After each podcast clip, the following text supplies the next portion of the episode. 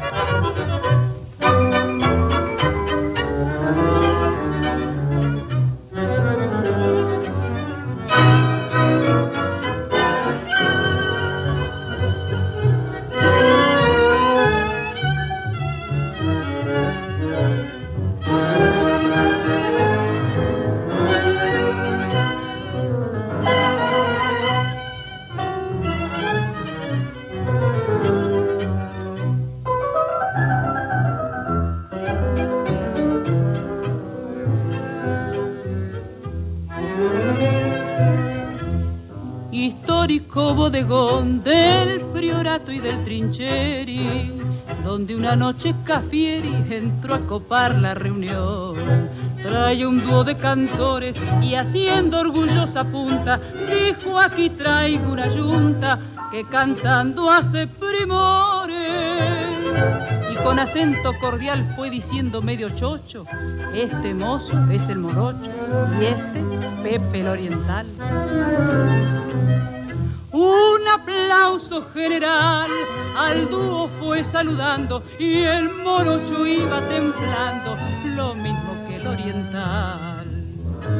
Templaron con alegría sus instrumentos a fondo y el silencio era tan hondo que ni las moscas se oían. Y entre aplausos vino y chope, y estas vueltas yo la pago. Iba corriendo el halago, tendido a todo galope. A mi madre, la pastora, el moro y otras canciones golpeaban los corazones con voces conmovedoras. A café de aquel entonces de la calle Olavarría, donde de noche caía allá por el año once. De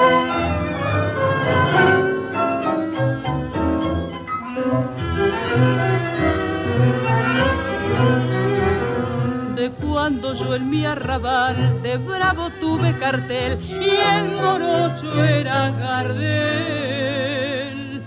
y Razano el oriental.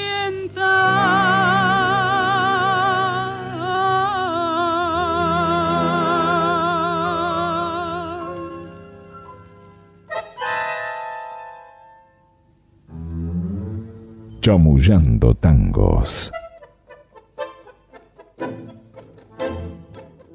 Bueno, eh, amigos de Tanguera Radio, otra vez nos encontramos, Roberto Luis Martínez y yo, Alejandro Molinari. Este, hemos escuchado recién una milonga, El Morocho y el Oriental, de D'Agostino y Cadícamo, eh, grabado por la orquesta de Francisco Canaro, con la voz de Nelly Omar, el 8 de octubre de 1946. Y esto nos permite entrar en un tema que es muy importante, muy, muy trascendente para los porteños y, en fin, a todos los habitantes de, de, los, de los centros urbanos. Pero, pero en Buenos Aires tiene una preponderancia muy, muy grande, que es el tema del café o de los cafés. ¿no? Así yo te es- diría de los cafés, porque seguramente eh, hoy vamos a hablar de tres cafés, pero con esto no vamos a agotar el tema, un tema Claro. tan rico, tan importante, tan trascendente, como bien decías, de modo que eh, vamos a ir hablando de, en este caso, en, en la charla de hoy, de café muy antiguo, eh, este, y uno que si bien no es tan antiguo y todavía sobrevive, pero sobrevive de otra manera. Bueno, esto es lo que vamos a explicar después. Entonces, el primero de los cafés es un café que no sé si existió, porque en realidad eh, Cadícamo, que es el autor de la letra, solía inventar historias que no siempre, en realidad eran reflejos de una realidad, de la, de la realidad de la época, pero no siempre se ajustaban a, no estaban documentados. Entonces, eh, lo que estamos hablando es, según definición de, de Cadícamo, de un café que estaba en la boca, en la calle Olavarría, esquina Almirante Brown. Y ese es un café al que concurrían el Morocho y el Oriental, que no eran otros que Gardel y Razano. Exactamente. Este, pero eh, es, eh, la letra es muy rica, tiene muchos elementos, y en realidad me gustaría que analizáramos algunos elementos, algunos personajes que aparecen retratados en la, en la letra de Cadícamo, ¿no? Empezando por Gavino y Cazón. Gavino y Cazón, que, bueno, eran, que ya hemos comentado alguna vez, Gavino se está refiriendo al negro Gavino Ezeiza y Cazón, Higinio Cazón, dos payadores, payadores urbanos ya en ese momento, ¿no? O sea, era, este, pero eh, aquellos, digamos, personajes tan importantes en, la historia de la cultura, digamos, rioplatense, que eran los payadores, aquellos que con su guitarra iban improvisando cantos, refiriéndose a, distintos este, elementos, distintas cosas, de historia, de, amor, de, suceso, era, que tuvieron, digamos, que fueron de alguna forma los precursores de lo que luego fue el cantor de tangos. Sí, una acotación adicional es que tal vez en ese momento, junto a Bettinotti, Gabino Seiza y e Higinio Casón eran los payadores más conocidos. Más conocidos, Y curiosamente, tanto Gabino Ezeiza como Higinio Casón eran negros. Eran, y, esto también es una, cuenta pendiente de todos los argentinos, el, ignorar la importancia que tuvieron los negros en, nuestra historia. Sí. Esto se, pasa por alto siempre y no tenemos que olvidar que cuando se produjo la Revolución de Mayo, alrededor de un tercio de la población era de color. Y ellos siguieron y, en la historia del tango eh, fueron fundacionales, ¿no? Del tango y, del canto popular, porque estamos hablando de, de, Cazón y de Gabino Ezeiza, pero si también habláramos de, la composición del tango, tendríamos que referirnos al entrerriano de Rosendo Mendizábal que es también casi el tango fundacional desde, la, desde lo musical, ¿no? Bueno, a estos dos personajes se refiere Cadícamo, personajes que también aparecen curiosamente en otro café, en el relato de otro café, que es el de los angelitos. Café de los angelitos, Bar de Gavino y Casó. Bar de Gavino y Casó. Y acá aparece eh, diciendo Cadícamo, donde se escuchaban las milongas sentidas de Gavino y de Casó. Y también aparecen otros elementos en el relato, porque dice, este, el, bodegón, en realidad, sí, un bodegón, un café, ahí se mezclaba un poco la cosa, ¿no? Algunos cafés eran bodegones y eh, estamos hablando de principios del siglo pasado. Y entonces habla del priorato y del trincheri, donde una noche Cafieri salió a copar la reunión. Cafieri no se sabe quién es. No, no, algunos dicen por ahí, arriesgan decir que fue un pesado, un, tipo de, un, guapo de ese entonces. Pero sí, ya, ya el término salió a copar la reunión, da una idea de, digamos, de, alguien que, que, tenía este, ciertas, digamos, formas violentas, ¿no? Pero no sabemos si existió o si lo inventó Cadícamo, esto es, muy difícil. Era, era un poeta, ¿no? Sí, sí. Pero sí, lo que, lo que sí existió fue el, el priorato y el trincheri. Y el priorato era un vino de, Tarragona, de la zona de Cataluña, y que era muy común, se importaba y era de, consumo este, masivo en Buenos Aires de, esa época. Y el trincheri es un vermú, o era un vermú. y aparecía también, y, era un fernet, que, eh, eh, que se elaboraba en la zona de, Torino, en Italia. Claro. Y si no me falla demasiado la memoria, uno de los que de los dueños de, este vermú trincheri tenía tu apellido. Era un Molinari que hacía eso. Puede ser, sí. Entonces debía estar más cerca de Génova la cosa. Sí, no, este era, era, estaba en Torino. Pero tuvo una historia muy particular, este, este vermú, este aperitivo, como lo quisieran llamar, porque por razones impositivas, hubo un escándalo con, con el bendito Trincheri, porque por razones... Ah, ah, yo te cuento la historia. Por razones que se repiten o se repitieron a lo largo de la historia, lo hacían pasar como una especie de aperitivo medicinal. Claro, para pagar, para, para, no pagar aranceles. Para pagar menos impuestos aduaneros. Así que eh, eso es más o menos este, un poco la historia que aparece reflejada en, este, en esta milonga, que no es sino un, homenaje a, la etapa inicial de Gardel y Razano cuando conformaban un dúo que cantaba canciones criollas. Es decir, acá hay una cosa interesante que quisiera, digamos, agregar un poquito, porque vos, cuando hablaste, digamos, de que, eran bodegones, fondas, digamos, este, cafés, este, bailetines, en fin, había una, una, gran cantidad de, de establecimientos que tenían cosas similares con nombres distintos. Y acá es interesante, digamos, explicar que eh, los cafés, digamos, como los conocemos, tienen un origen fundamentalmente europeo. Los cafés llegan, digamos, a Buenos Aires de mano de, la conquista española, ¿no? Hay cafés ya hacia finales del siglo XVIII. Pero estos que aparecen así en los suburbios, estos bodegones, tienen más bien un origen como una, un, origen que, que, viene de la pulpería, que se van transformando en almacenes, digamos, y con despacho de bebida, y terminan siendo este, estos bodegones, fondas, este, boliches. Es interesante lo que la palabra boliche, la palabra boliche para los gaditanos, o sea, los habitantes de Cádiz, significaba contrabando, que era muy común que hubiera en los lugares donde se vendían cosas, las pulperías, los almacenes, como vos estás diciendo, en el puerto, como vos estás diciendo con este Bermú.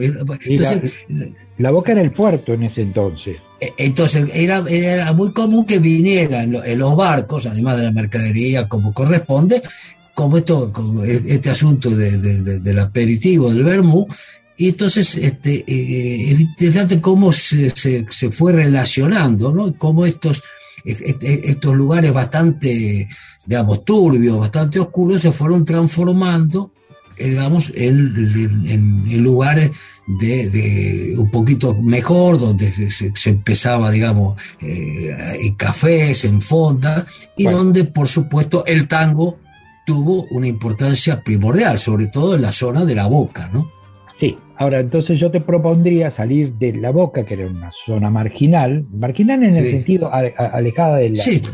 ciudad. y entonces nos metemos ya en el centro de la ciudad para escuchar la historia de otro café.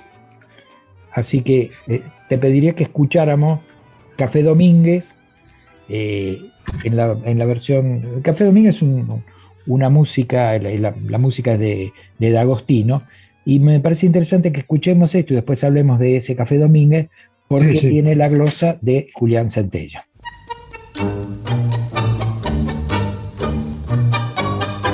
Café Domínguez de la vieja calle Corrientes que ya no queda. Café del cuarteto bravo de Graciano de Leones a tus mesas caían Pirincho, Arola, Firmo y Pacho a escuchar tus tangos. Era el imán que atraía como el alcohol atrae a los borrachos. A Fe Domínguez de la vieja calle Corrientes, que ya no queda.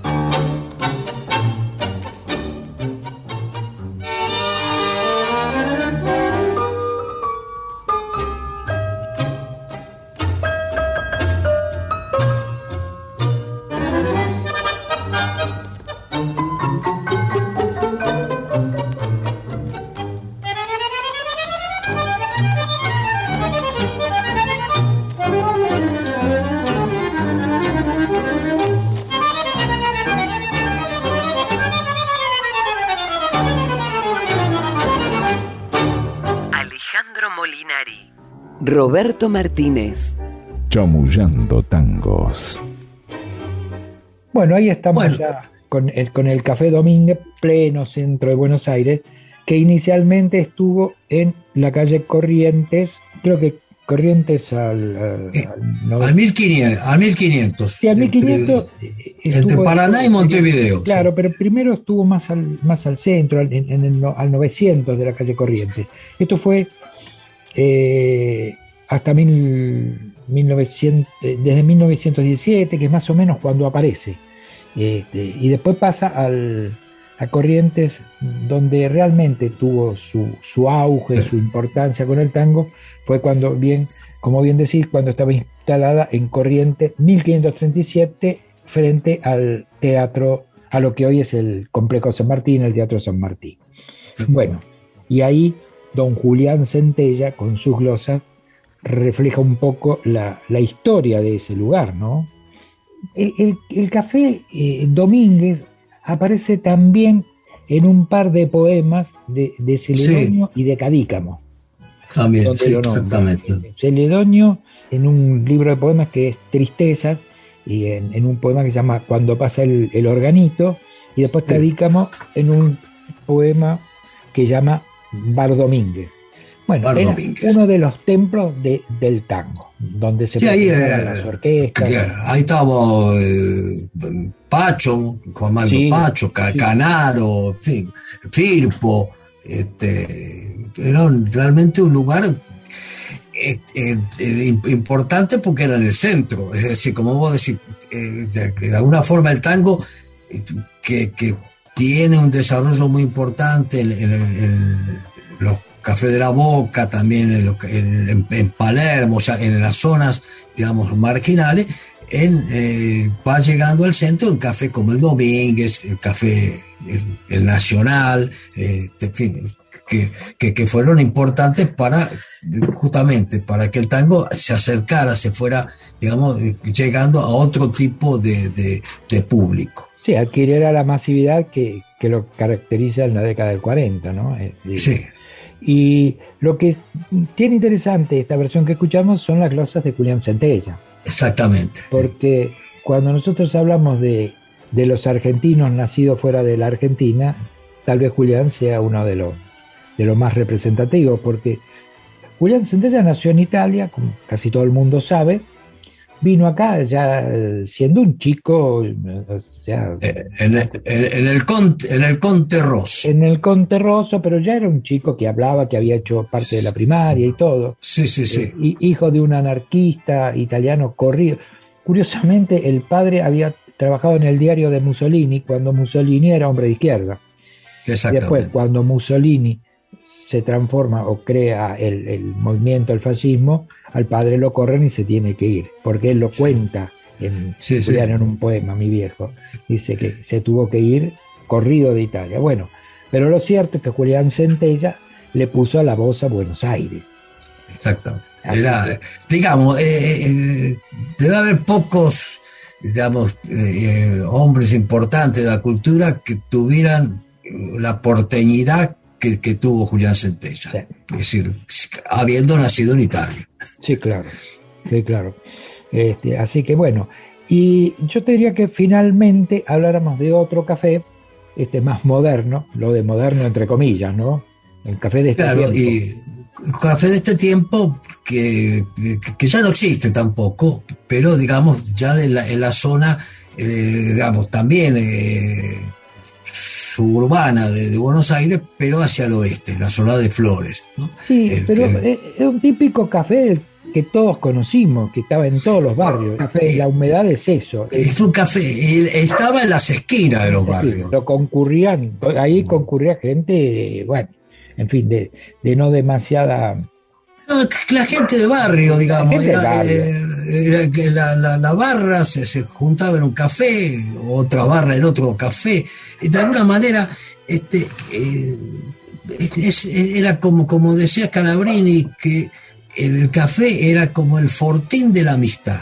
Sí. Hay una relación muy, muy, muy pegada entre lo que significa el café y la relación de amistad que es muy típica de los porteños. ¿no? Entonces, eh, se encontraba, y hoy mismo uno encuentra en los cafés de barrio, ¿no es cierto?, grupos que van a tomar un café o, una ginebrita o, una bebida para charlar, charlar de, fútbol, charlar de, política, charlar es decir, es casi un, ritual para el porteño. Este café. este café La Humedad era un, típico, digo, existe creo que como, como sala de espectáculo, me parece que lo han transformado, pero el café porque No, es, eh, digamos, si, si, es el que está en, la esquina, como dice que, Cacho Castaño, el autor, ahí en, en, Gauna y Boyacá, ahí hay una, una pizzería ahora. Pero, bueno, bueno eh, originalmente este café, según contaba,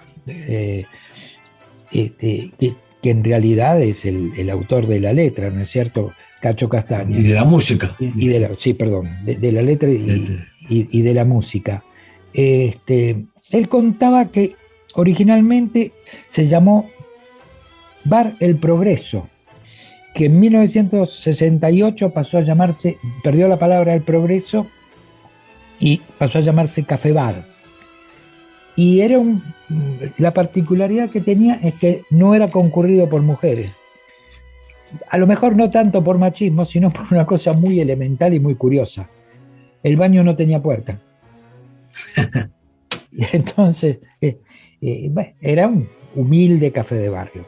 Así que, eh, si te parece, para ir cerrando, escuchamos la versión de este tango en la voz de, Rubén Juárez, que si bien lo cantó también el autor Cacho Castaña, el que lo popularizó, me parece que, que fue. Sí, sí, fue Juárez, sin ninguna duda. En este caso, acompañado por la orquesta de Raúl Galero.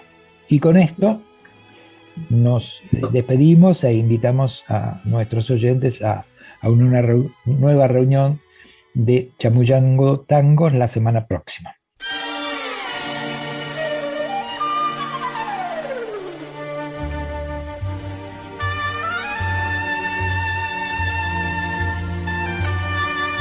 Chamullando Tangos con Alejandro Molinari y Roberto Martínez. Humedad llovizna y frío. Mi aliento empaña el vidrio azul del viejo bar. No me pregunten si hace mucho que la espero. Un café que ya está frío y hace varios ceniceros, aunque sé que nunca llega. Siempre que llueve voy corriendo hasta el café y solo cuento con la compañía de un gato que al cordón de mi zapato lo destroza con placer.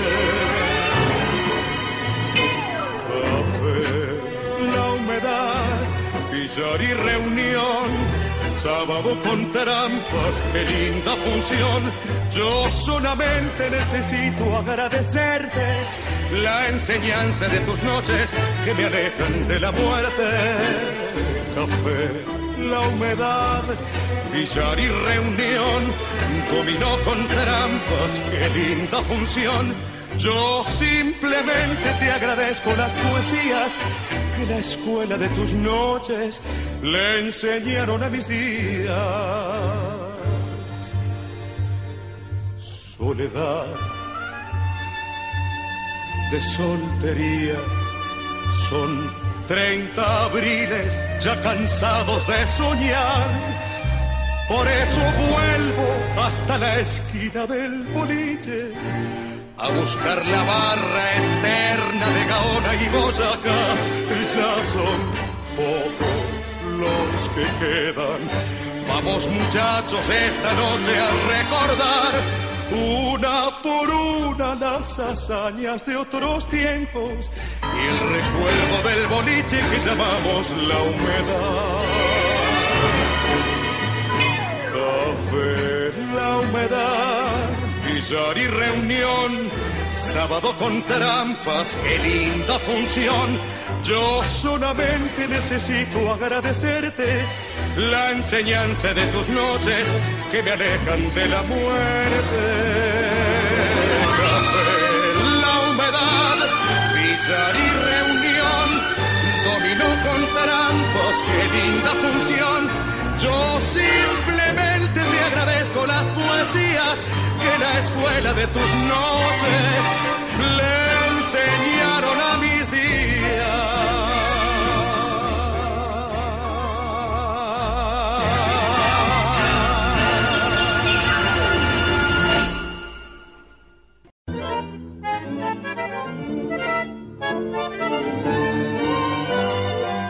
El Foro Argentino de Cultura Urbana y Tanguera Radio presentaron